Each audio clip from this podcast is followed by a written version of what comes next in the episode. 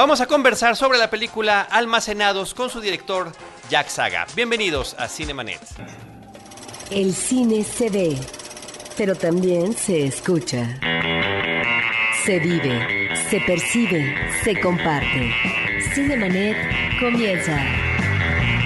Carlos del Río y Roberto Ortiz en cabina. www.cinemanet.com.mx es nuestro portal, es un espacio dedicado al mundo cinematográfico. Yo soy Carlos del Río y desde Anchor Sound les doy la más cordial bienvenida a nombre de Paulina Villavicencio, de Uriel Valdés y saludo a Roberto Ortiz. Pues eh, con la alegría de tener nuevamente a un director de cine mexicano. Dos años, Jack, bienvenido, ¿cómo estás? Muy bien, muchas gracias. Dos años desde la última vez que tuvimos la oportunidad de conversar contigo acerca de tu película En el último trago. Eh, dos años y un mes, diría yo, más o menos, ¿no? Abril del 2015, episodio 691, si alguien lo quiere consultar. La película sigue en Netflix ahorita, ¿verdad? Sí. Continúa en Netflix si quieren tener la referencia de la obra del realizador que en esta ocasión nos está acompañando. Una vez más, este, bienvenido de nuevo. Y este, bueno, la, pregunta normal, nosotros ya vimos tu película, eh, pero sí quisiéramos que nos dijeras para el público que nos está escuchando, ¿cuál es la anécdota de Almacenados? Almacenados se trata de un joven que va a reemplazar a un viejo que ha sido el encargado de un almacén por 39 años. Y van a pasar juntos una semana de lunes a viernes donde el viejo le va a enseñar al joven de qué se trata el trabajo en este almacén. Y poco a poco el joven va descubriendo que en el almacén no hay mercancía y no ha habido mercancía en todos estos años. Entonces, es una película que es difícil de platicar de qué se trata, esa es la verdad. y que además no le hace justicia, por más que les platique de qué se trata, nunca van a entender lo bonito que puede ser una historia con tan poquitos elementos, porque todo pasa en un almacén, dos personajes, y con los menos elementos se hace a mi gusto una de las historias, se va construyendo una de las historias más emotivas y más profundas que capta a la audiencia desde el principio y que la lleva a diferentes emociones, desde la sonrisa, la risa, la alegría, hasta la angustia, la preocupación, la desesperación. ¿Cómo es que te decides de una película con varios personajes, diría uno hasta coral, en Hasta el último trago, con una película más intimista. Un road movie además, una película que está en movimiento, constante. Y esta es Y esta que es un solo espacio, aunque hay exteriores efectivamente, con dos personajes, en donde, bueno, esto implica también un reto en términos de la narración para que sea atractiva al público, para sostener el interés en el caso de dos personajes en donde eh, muchas de las ocasiones hay un gran mutismo. Pues la causante no fue en el último trago, fue la primera película que hice que se llama Adiós Mundo Cruel, que era una película donde habían 90 personajes en total, 50 locaciones, habían animales, había un león, había un hámster, un gato, un perro, niños. Fue una película realmente ambiciosa y complicada en su realización. Y terminando, le platiqué a una amiga que se me antoja hacer una película intimista donde todo pasa en un lugar entre dos personas y que pueda de verdad trabajar con los actores, dedicarle el tiempo, ser muy como muy exacto en lo que buscaba. Eh, no que no se haga en las otras en esta otra película que hice, pero tengo que reconocer que cuando hay tantos elementos, muchas veces sacrificas el trabajo actoral por la propia realización. Y en este caso, quería, se me antojaba mucho hacer un trabajo donde sea con los actores. Y me manda un texto que lo leí y no me tardé más de dos horas en estar sentado con el autor y pidiéndole que me deje hacer la cine. Creo que Almacenados es una película, eh, es una historia genial, así yo lo describo, es redonda, los personajes están muy claros, tridimensionales, muy humana. Eh, yo la sigo viendo, aunque ya la vi muchas veces, pero ahorita que se está presentando yo sí la veo y me sigo divirtiendo y le sigo encontrando eh, a la historia elementos y cada vez conecto más, más como la profundidad que puede tener esta historia.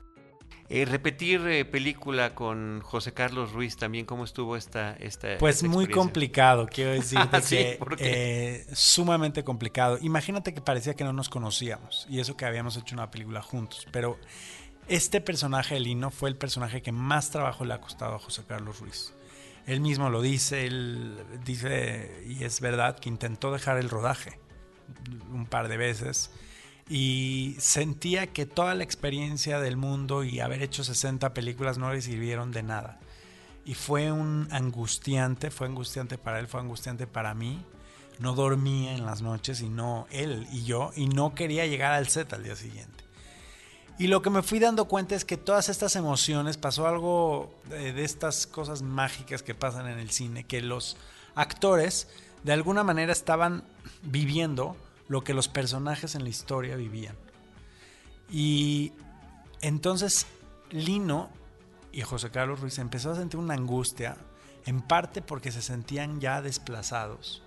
Sentían que llegó este chavo, en este caso el actor José Meléndez, que es un actor joven, eh, que luego, luego tomó el personaje, agarró el tono, y José Carlos no podía y no lo agarraba y estaba perdido y no dormía en las noches. dije, es que esto es lo que está viviendo Lino en la historia.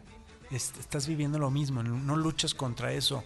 Mejor... Eh, eh, Canalízalo. Mejor, exacto, eh, aprovechalo y acéptalo y reconócelo enfrente del ente. Y eso fue lo que sucedió. Y estoy muy contento con el resultado. Ahora, hay eh, efectivamente un comportamiento de dos personajes durante varios días. Es una película que más que contarnos una historia, plantea o deriva en situaciones que yo creo que el espectador de alguna manera eh, puede deducir o puede eh, incluir en, eh, en, su, en su debate de, de, de, la cinta misma. Y me parece que ahí están, en principio, dos personajes que, como tú decías hace un momento, genéricamente eh, corresponden, están en las antípodas, eh, un viejo que va de salida, que está, digamos, a punto de retirarse del trabajo, jubilarse, y un joven que apenas está en pañales, que ingresa eh, a, a, un trabajo, y que ahí me parece que está esta dualidad, ¿no? Que en algún momento, eh, por lo que vemos en el cine, son personalidades, no obstante eh, que en un momento álgido observamos eh, un determinado comportamiento en el joven, que se vuelven personajes finalmente complementarios. Me parece que ese es algo muy importante que está ahí en la película. Así es, uno de los temas es esta diferencia generacional y este choque entre dos generaciones y la manera distinta de ver el mundo. Pero lo increíble y lo que, lo que se va dando en la escuela, en la historia es que empiezan a entenderse y empieza a desarrollarse una amistad. Y finalmente, aunque yo considero esta película una tragicomedia, el mensaje bonito es que al final son amigos, ¿no? Y se quedan uno con el otro. Pero eh, es verdad que hay una diferencia de ver el mundo, eh, hay una diferencia enorme entre las generaciones de nuestros padres, de nuestros abuelos y la juventud de hoy. Y muchas veces no nos damos cuenta que finalmente somos la misma persona, somos seres humanos, pero en distintos momentos. Los jóvenes a veces no se dan cuenta que el tiempo, que es lo más valioso que tenemos, pasa, ¿no? Llega una edad en donde sí te, sí te empiezas a dar cuenta que, pues, no, pues sí es en serio esto, ¿no? De que el cuerpo se deteriora y, te empiezas a hacer viejo y ya no das igual. Los jóvenes a veces no se dan cuenta de eso. Y en cambio los, los viejos que tienen una sabiduría increíble, una sabiduría de vida, eh, a lo mejor ya no tienen la energía, ya no tienen como la, la fuerza de cambiar tan fácil como, como un joven, de adaptarse. Pero si se logra hacer una combinación de las dos, si se logran entender las dos partes, se logra muchísimo. Hay un aspecto muy interesante en el caso del personaje de José Meléndez, de su personaje de Nin, que es esta sensibilidad que él tiene para analizar las cosas, porque aparentemente es un joven reservado, eh, sencillo, pero él estudia la situación y de repente puede percibir muchas de las cosas que están sucediendo. Así es, es un joven inteligente, muy, eh, muy eh, creativo, audaz, que a mi gusto la tragedia viene de eso, ¿no? Vivimos en un mundo donde eh, el sistema educativo, porque esto empieza desde niños, no permite que descubramos cuáles son nuestros talentos, cuáles son nuestras habilidades, qué es eso que nos gusta, que sabemos hacer, que nos apasiona. Y cuando no, no lo descubrimos, no, no descubrimos quiénes somos. Y de pronto ya tenemos 18, 20 o 22 años y salimos al mundo laboral y pues agarras lo primero que viene. Y en ese agarrar lo primero que viene, lo que estás haciendo es desperdiciándote y desperdiciando el talento que tienes y el potencial que hay ahí.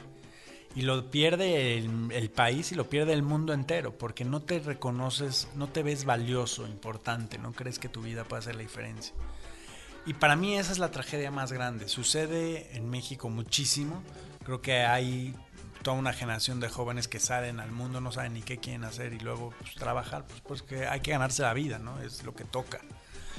Pero es muy triste y no nada más es la falta de oportunidades del país, sino también esta falta de autodescubrimiento y de luchar por, por eh, dar lo mejor de ti. Pero también observamos en la película dos modalidades de acción laboral. Eh, la modalidad del hombre que ya se va a retirar del trabajo y del joven. Es decir, son actitudes eh, ante el trabajo, pero que también eh, entrañan una actitud ante la vida. Y me parece que en el personaje de José Carlos Ruiz observamos a un trabajador en donde a lo mejor su vida ha sido, entre comillas, rutinaria, pero que él ha aprendido, y ese es su entender cotidiano, la cuestión de la disciplina. Es decir, el, el trabajo tiene que manejarse con rigor, eh, y él mismo finalmente lo dice, cómo es posible que en tantos años eh, haya, digamos, tenido yo un error para checar, etcétera, a través tuya y demás, de tal manera que en el caso de un joven, digamos que está más abierto a la vida, más desparpajado, etcétera, es, digamos, otro tipo de actitud, pero finalmente lo interesante aquí de la película, sin que eh, debamos de contarla en esta entrevista, es que hay, digamos, actitudes muy resueltas por ambos personajes y que entrañan, creo yo, también una cierta eh, una cierta posibilidad de madurez en ambas partes. Pues sí, la verdad es de que es parte de lo que te decía, de que son dos maneras distintas de haber vivido lo que es el trabajo. Y la realidad es de que hoy también sabemos mucho que antes no. ¿A qué me refiero? Que sí es verdad que se necesita disciplina y sí es verdad que se necesita el trabajo y la constancia, pero también necesitamos esta otra parte que, que muchas veces las mejores ideas suceden cuando no tienes nada que hacer, ¿me entiendes? Cuando estás eh, eh, ahora sí que disque perdiendo el tiempo. No es casualidad que muchas veces nos ocurren las mejores ideas en la regadera. ¿No? Es, es otra manera de ver las cosas y esto es lo que, este, esta visión es la que trae un poco Nin, esta frescura esta manera de, bueno, sí hay que trabajar, pero pues espérate, eh, tranquilo, hay que ver también como qué, qué, es lo que estamos haciendo, ¿no? Hacia dónde va lo que estamos haciendo, qué, qué vamos a lograr aquí, qué, qué estamos esperando. Em, y sin embargo, también habla un poco del sistema, ¿no? De que finalmente los jóvenes pues siempre quieren romper el, el, el esquema, ¿no? Y el, el sistema y tienen muchas ganas innovadoras y de cambiar las cosas y así, pero finalmente te chocas contra una realidad que poco a poco te va, te va, como se dice, envolviendo y, te vas haciendo parte del sistema, ¿no? Y también de eso trata Almacenados. Jack, ¿cuál ha sido la respuesta del público cuando ve la película? Porque no es una película, digamos, eh, convencional en el, en el, mayor sentido de la palabra. Eh, de repente uno podría pensar, parece que estoy viendo un episodio de Dimensión Desconocida, parece que estoy viendo a aquel coronel que no tiene quien le escriba. Eh, a mí me refirió también a una película reciente, la película Workers, de José Luis Valle, no sé si tú la viste, eh, hay, hay unos puntos que podrían conectar, eh, tiene que ver con el hombre que está llegando en esa etapa de su vida madura al momento de la jubilación, la lealtad que le puede tener a un trabajo que quizás jamás lo ha reconocido a él, pero el hombre es leal a la empresa y a la marca, en fin, como que de repente ahí hay algunos vasos comunicantes.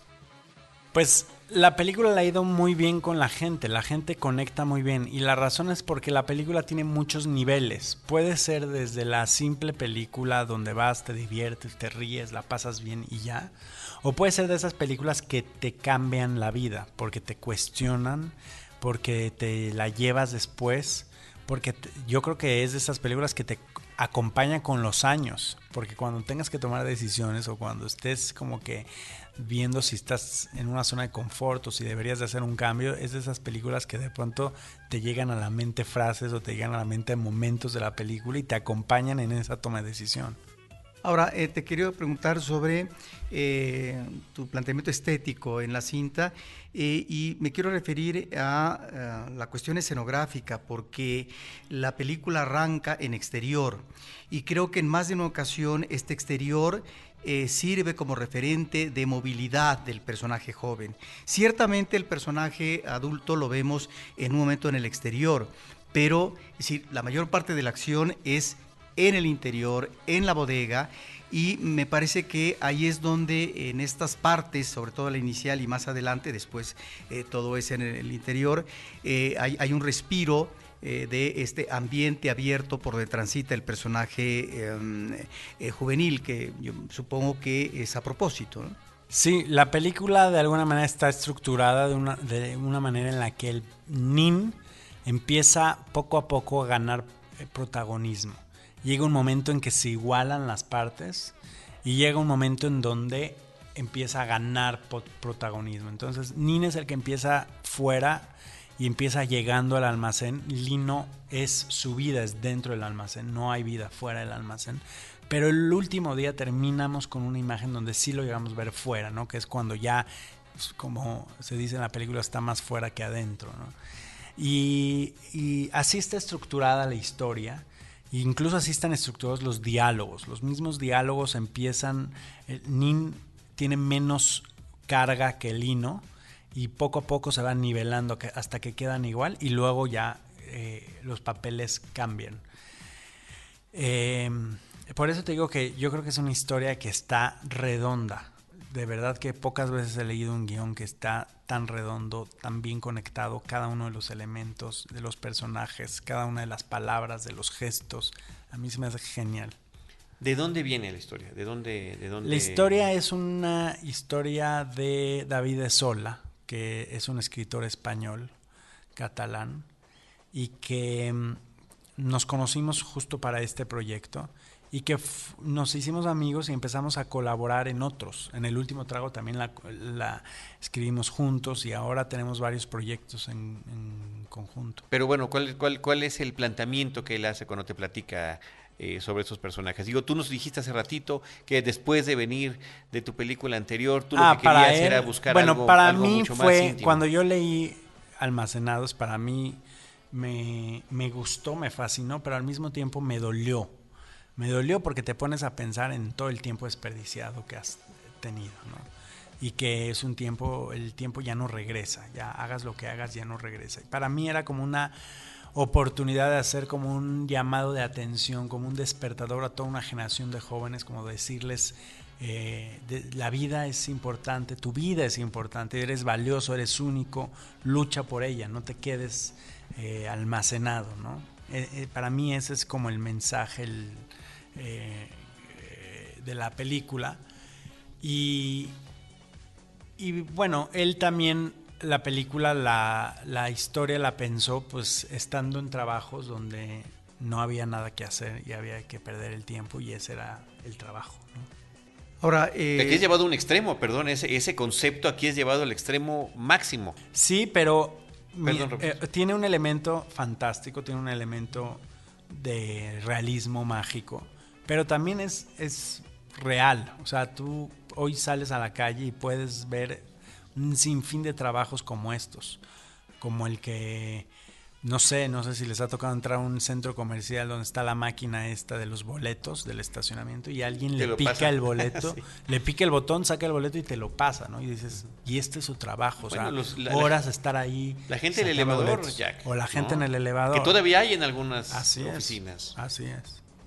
ahora eh, en esta nivelación de los diálogos o de la, eh, digamos, carga, la importancia que va teniendo el personaje joven, estamos ante dos eh, muy, eh, muy atractivas actuaciones de dos actores de diferente generación y a mí me da la impresión que eh, pues esta actuación de José Carlos Ruiz es realmente, no sé si lo consideraste, pero viendo los resultados, bueno, es, es un homenaje a este actor y a toda su trayectoria y nos deja uno de los grandes momentos de él actualmente hablando y para el cine mexicano. Qué bueno que lo dices así porque... Hay que decírselo a él. Hay que decírselo a él porque sí quiero decirte que fue para él un gran reto y que al día de hoy no entiende bien cómo fue tan complicado, tan difícil. Y, y, sí creo que además esto que van a ver, los que vean almacenados, es otro José Carlos Ruiz del que han visto en, en años y años y en una larga carrera. Es realmente se esforzó mucho porque es otro estilo actoral de lo que ha hecho. Una de las grandezas de un actor así es también a su edad llegar a un llamado cuando tienes páginas y páginas y páginas de haberte aprendido en memoria y haber eh, eh, trabajado tanto el texto y haberle dedicado tanto a cada frase y qué quiere decir con esto y qué quiere decir con esto otro. O sea, a mí me sorprende ese profesionalismo, esa disciplina. Y ahí está la grandeza de ese actor, ¿no? De, pararte enfrente de la cámara eh, e intentarlo una vez más, aunque sean ya otros tiempos, ya como incluso otras formas de actuar, que eso fue lo que se le estaba exigiendo en el rodaje. Y que finalmente, bueno, se asimilaba, como decías hace ratito, con el personaje que está interpretando, ¿no?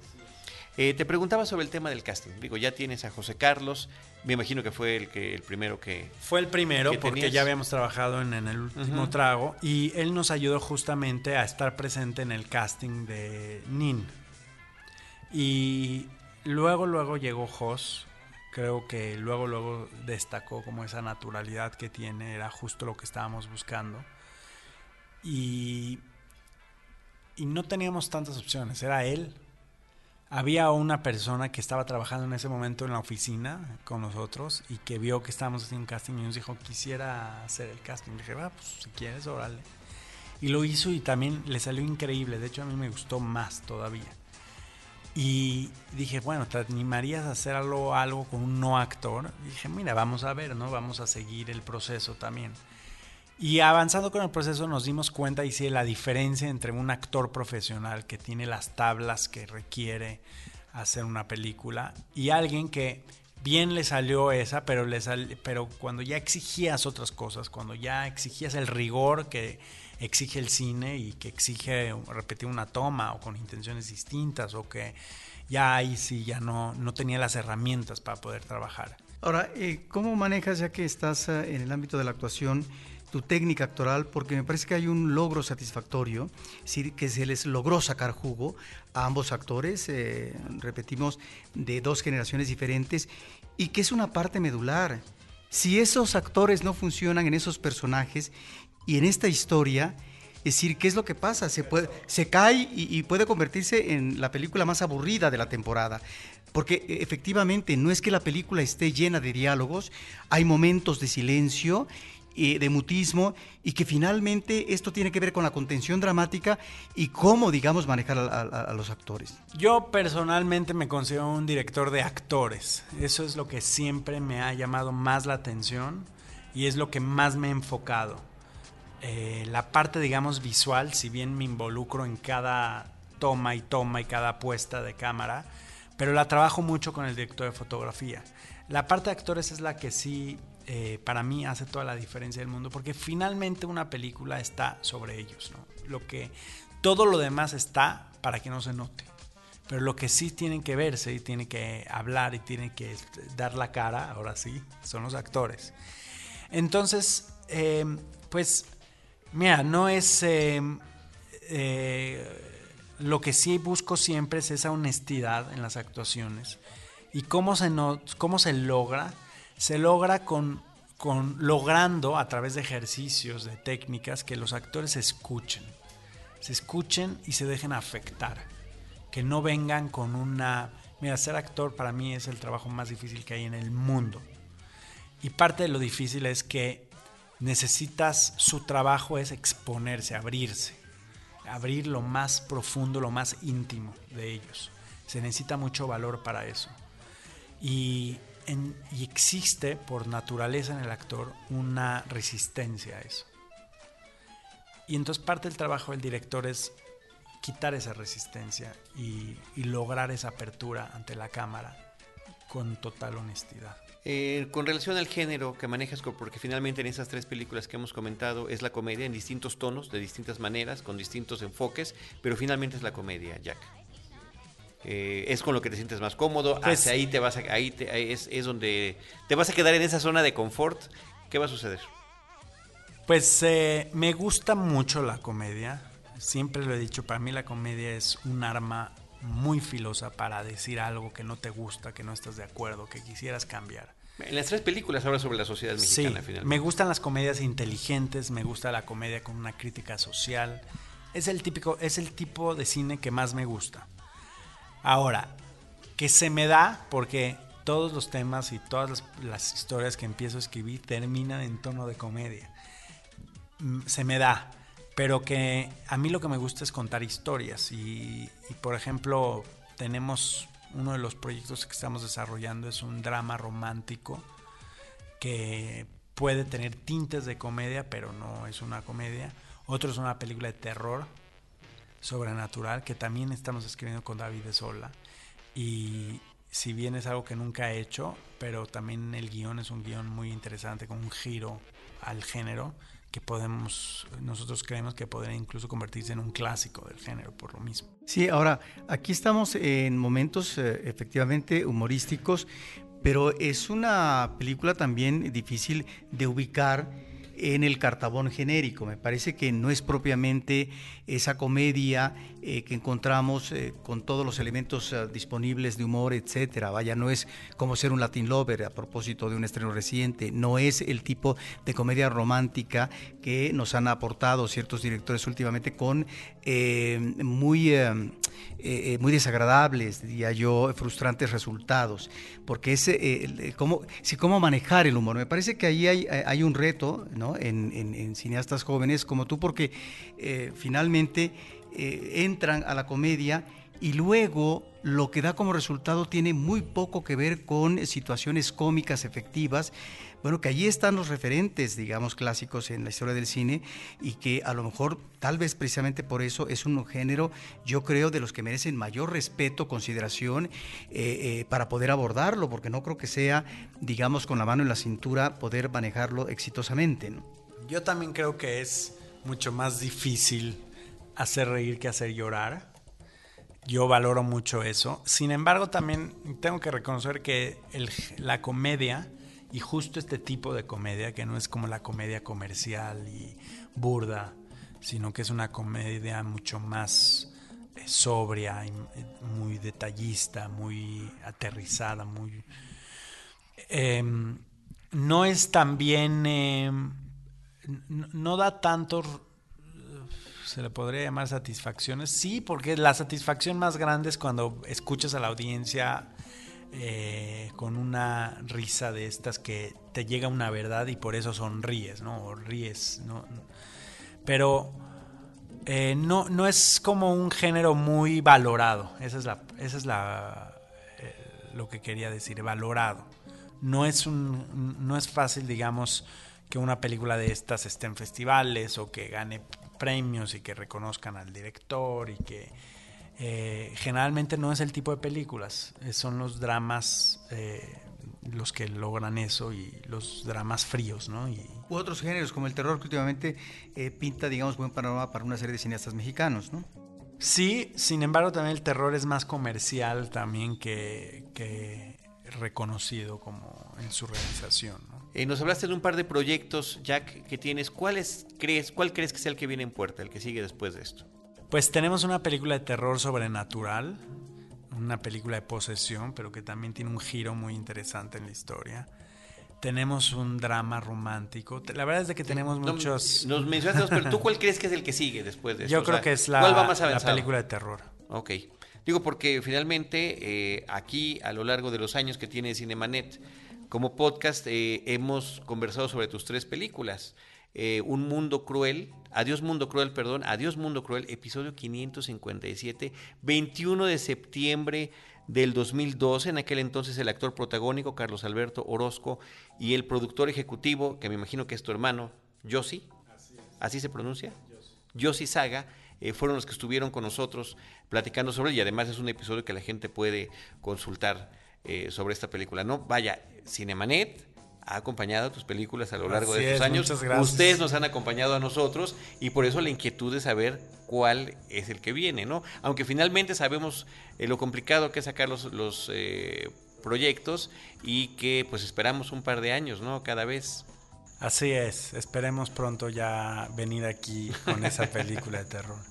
Muy bien, ¿nos puedes platicar si hay redes sociales? ¿En, en Sí. dónde se está estrenando la película? ¿Qué Por le decimos al favor, público para la que vaya a película se estrena el 19 de mayo. No se la pierdan, es muy importante, como saben, ir ese primer fin de semana. Pero además, de verdad van a salir agradecidos de haber entrado al cine. La van a querer recomendar. Y es muy importante que vengan con gente, porque quién sabe si esté para el siguiente fin de semana. Así de crítica está la situación. Entonces, 19 de mayo, métanse a almacenados.mx, esa es la página de internet. Ahí van a encontrar información, van a encontrar los cines en los que está. En redes sociales estamos en Twitter en Almacenados Peli, en Facebook Almacenados y hay muchas promociones también en redes sociales. Muy bien, pues para que podamos estar al pendiente de eso. ¿Algún comentario final que quieras comentar al público cinéfilo de Cinemanet? Pues agradecidos con la invitación, con estar con ustedes y eh, denle, dense la oportunidad de ver Almacenados. Es una película diferente y es una película que, que van, a, van a estar muy contentos de haber entrado a verla.